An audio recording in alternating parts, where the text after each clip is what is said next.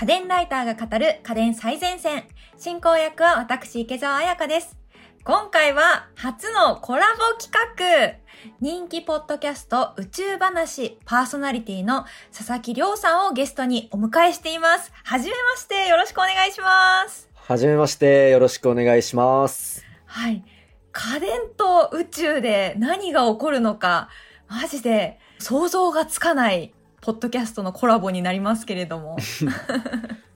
私もあの少しあの宇宙話聞かせていただいたんですけど、ありがとうございます。やっぱり夢のある話がすごく多くて、こう宇宙旅行に関する話だったりとか、うん。ああ将来こういう未来が来るのかなってすごく楽しみになったのとあと私あの出身が大分県なんですよ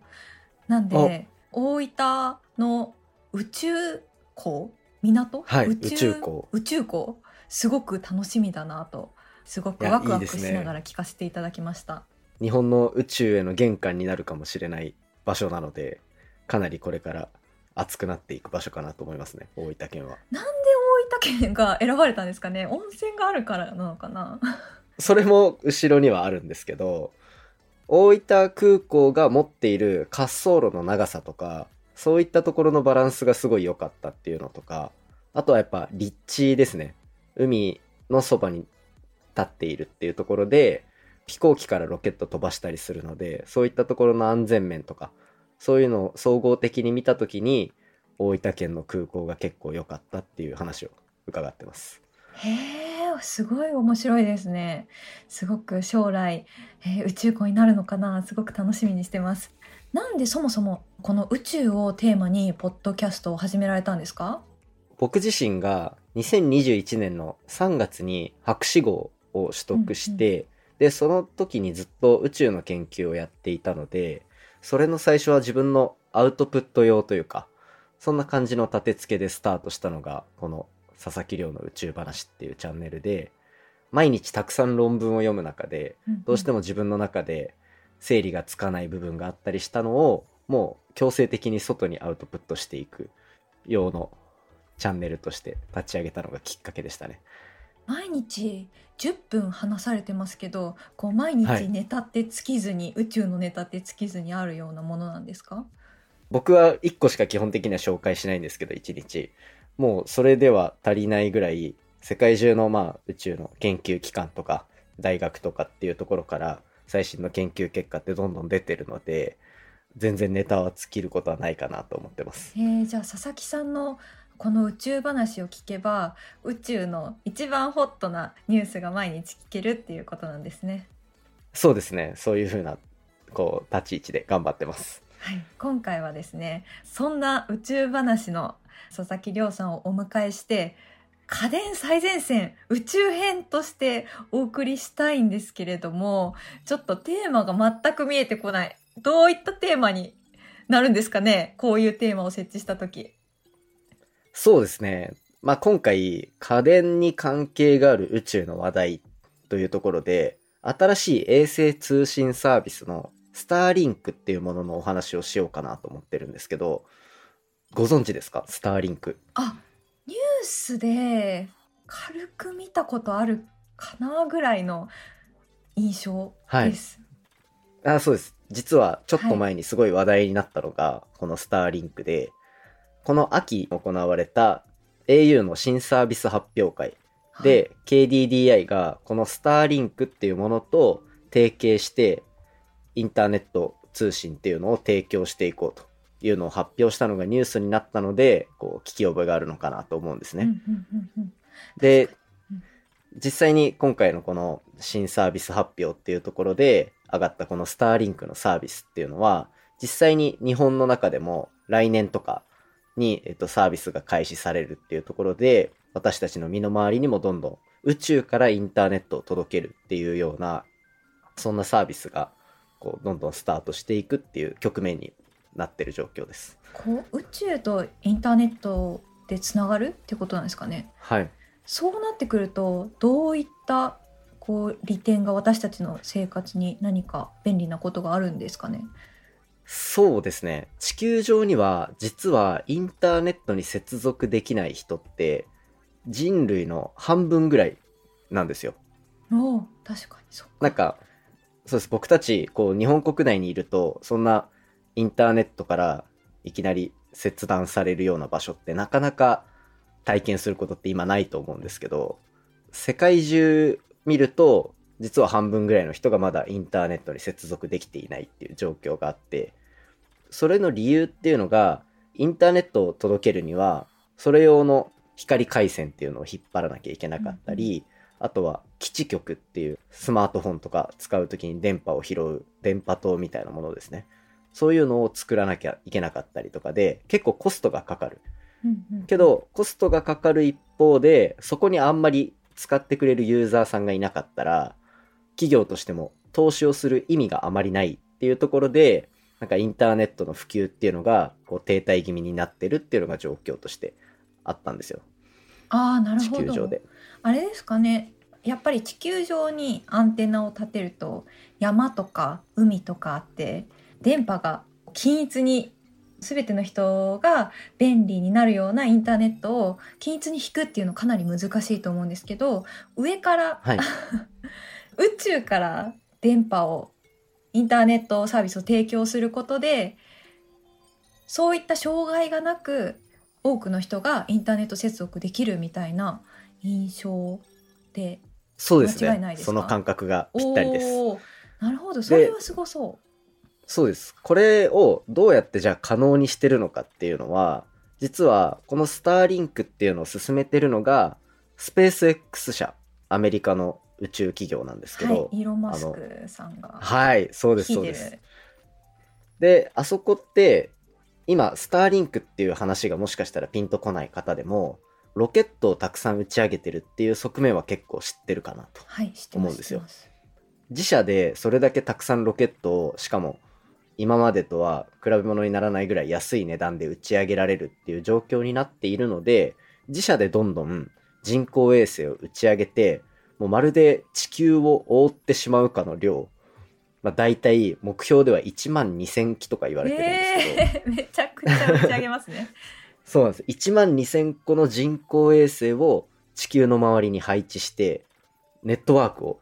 地球の外側で作って、世界中どこでもインターネットの接続ができるようにさせようっていうような、そんなサービスになってますね。確かに私あの砂漠をあの4日間歩いたことがあるんですけど、え砂漠そんなの中に行くと全然インターネットつながんないんですよ。ああ、そうですね。そういうところは多分世界中にたくさんあるっていうところが多分背景にあるのかなと思います。まあ、これだったらこのサービスが提供されたらめちゃくちゃつながるようになるっていうことなんですね。そういうことですね。うわこれは便利。あとは、海の上とかも、あの電波を拾えることができるようになるので、確かに船旅ではインターネットが遅かったりとか高額だったりつながらなかったりするって聞いたので、こう船旅も楽しくなるかもしれないですね。そうですね。いや意外と便利になりそうだし私たちの生活に直結して関係あることですね。うん、はい。おっしゃる通りですね。で、今ってインターネットがなくてはならない状況になっていると思うので、うんうんそういったところでどんどんこう、世界中本当にどこにいてもインターネットから切断されないような環境ができるっていうのは、まあ非常に重要なことなのかなと思ってます。そうですね災害時なんかも役立ちそうですね。あ、おっしゃる通りで、今この日本の au が新製品発表会でこのスターリンクとの提携発表したんですが、それの大きい目的の一つとして、災害時のバックアップ回線としての立ち位置も大々的に掲げられてるんですよ。っていうのも、東日本大震災の時はい、には震源地の近くにあった基地局とかが地震の影響で使えなくなってしまって、うんうん。一時的に被災地の一部の地域ではインターネットすら接続できないっていう状況が発生していたらしいんですね。あそうなんですか。はい。結構あれですよねインターネット上の情報っていうのはそういった災害時こそ大事だったりするのでうん結構困りますよね、そういった時に倒れてしまうとそういうこうアンテナなんかが。で、そうするとやっぱり災害が起きた時に地上だとどうしても影響を受けてしまう部分を宇宙からカバーしてあげるっていうような立ち位置の回線が一つあるだけでかなりバックアップとしては強いインターネット回線を作ることができるっていうので国内ではかなりこう話題になったっていうのがあります。わあそれはすごく社会的意義も大きいし日本のような災害が多い国にとってはすごくありがたいですね。で他にも今回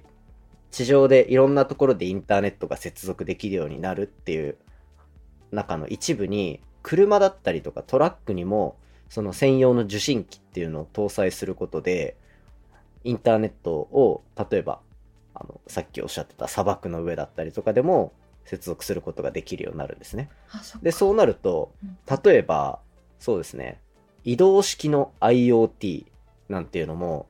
できるようになるかなと思っていて今この番組家電の番組なので、家電も結構今インターネットで接続して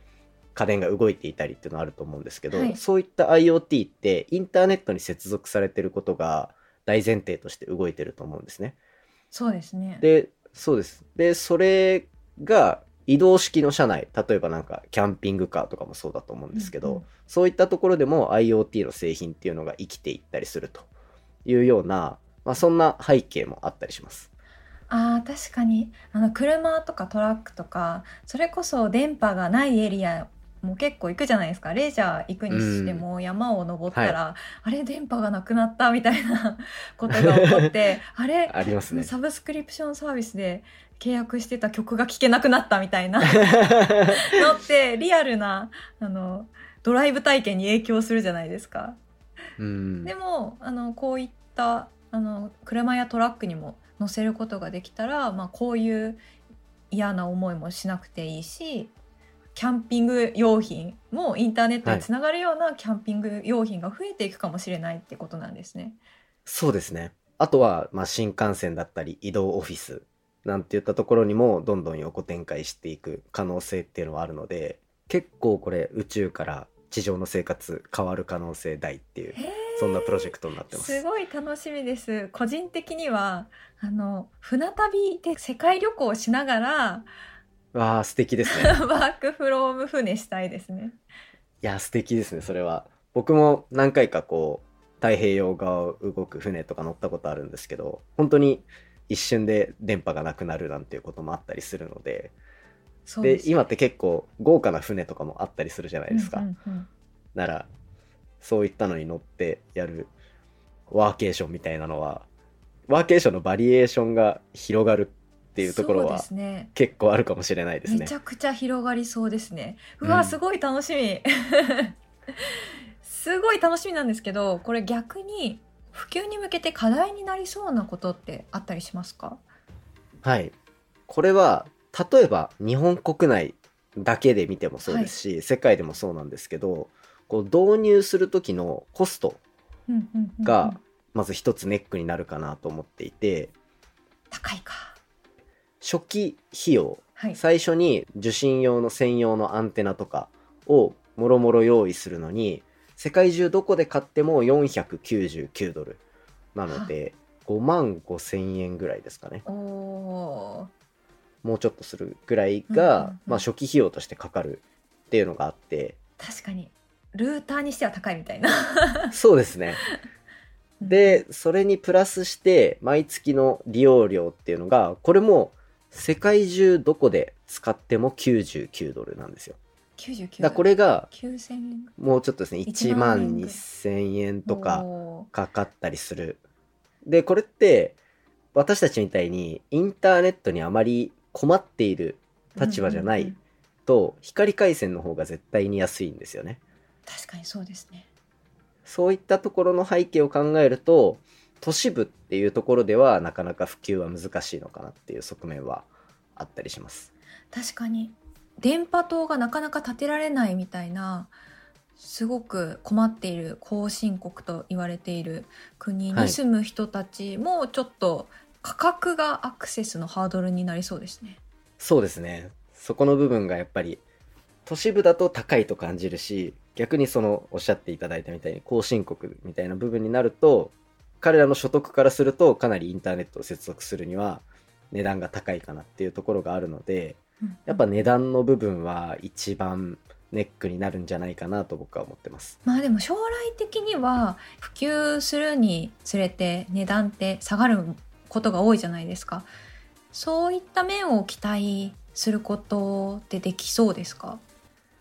そうですね。もともと世界中すべてをカバーする。で、世界中どこで使ってもこの値段っていう設定なので、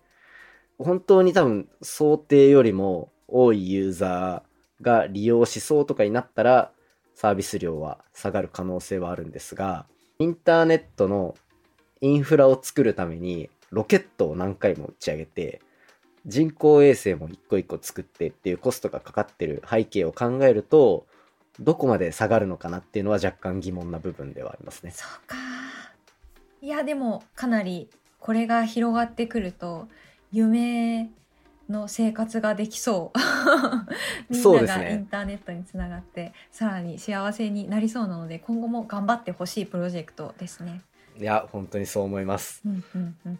今、IT 関連の会社で働いてる方って、いい仕事ができるような環境になってると思うんですけど、うんうんそれでもインターネットに接続できてる人って世界中の半分って考えると、まだ IT っていう分野自体も倍以上になる可能性があるっていうところを秘めてるのも、まあ一つこの先楽しみな魅力かなとは思ってます。確かにインターネットにみんながつながるようになることで何が起きるのかっていうのもすごく楽しみですね。はい。なるほどなるほど。いやーいろんないいお話を聞けたんですが全然関係ないお話を質問しちゃおうかなと思うんですけど日本国内でも結構宇宙ベンチャーって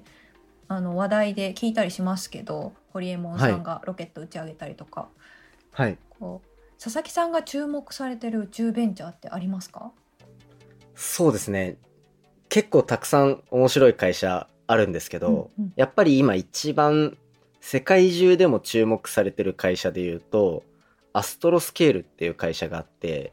これ結構聞いてる方、ご存知の方もいるかなえあ私ももしかして知ってますえご存知ですか？スペースデブリをあ、そうです、そうです。スペースデブリ問題を衛星で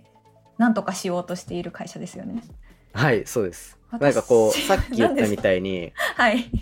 確かに確かに。なんでご存知なんでしょう？昔ホームページの仕事をしてた時に一緒に頼まれたことがあって、えー。はい、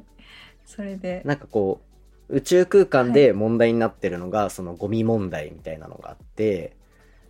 宇宙空間って空気がなくて、でなおかつうんこう、軌道の、地球の周りをぐるぐる回ってるものって、かなりのスピードで動いてるんですよね。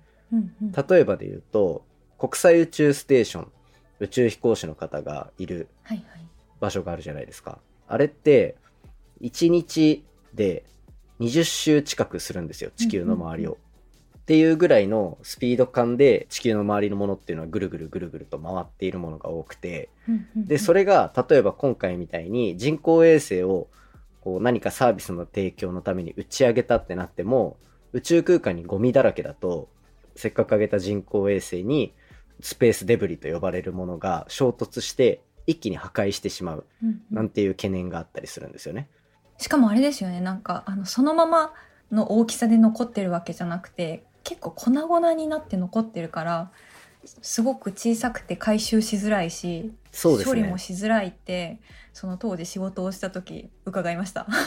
はい。そう、なんかそういう細かいのも確かにたくさんあって、ただ今回アストロスケールさんが進めている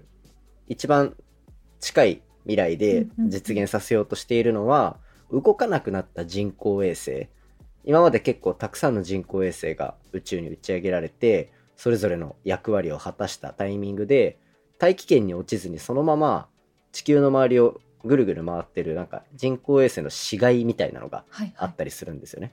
そういった大きいものをキャッチして、で、それで地球の大気圏に突入させて、燃やして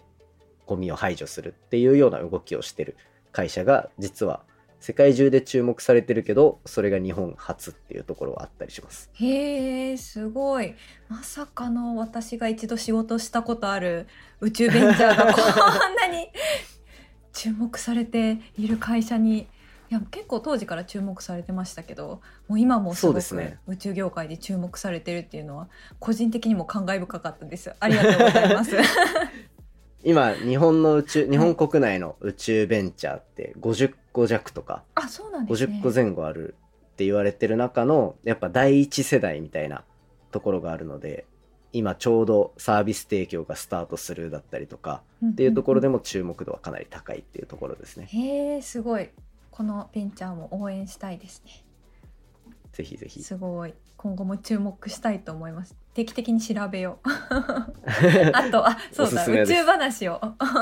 聞きます。リスナーに。そうです。僕のチャンネルでは、こうやって宇宙ベンチャーの話とかも結構、僕自身が宇宙ビジネス関連のウェブメディアでライターとかをやらせていただいてる関係で、そういった宇宙ビジネスの話とかも最前線のどんどんさせていただいてるので、あの、興味がある方はぜひ聞いてみていただけたら嬉しいですね。はい、ありがとうございます。今回は家電最前線宇宙編として宇宙話の佐々木亮さんとお送りしてきました。そしてここで番組からリスナーの皆さんへのプレゼントのお知らせです。11月のプレゼントは、シャープ99さっぱり気持ちいいお風呂家電の回でもご紹介した女性にも男性にもおすすめの洗顔ブラシ、フィリップスビザピュア1名の方にプレゼントします。応募にはキーワードが必要です。今回のキーワードは、1周年です。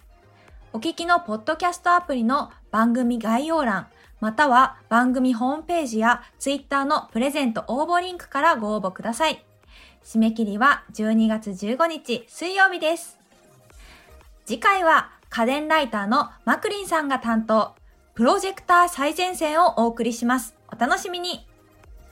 ここまでは宇宙話の佐々木亮さんとお送りしました。ありがとうございました。ありがとうございました。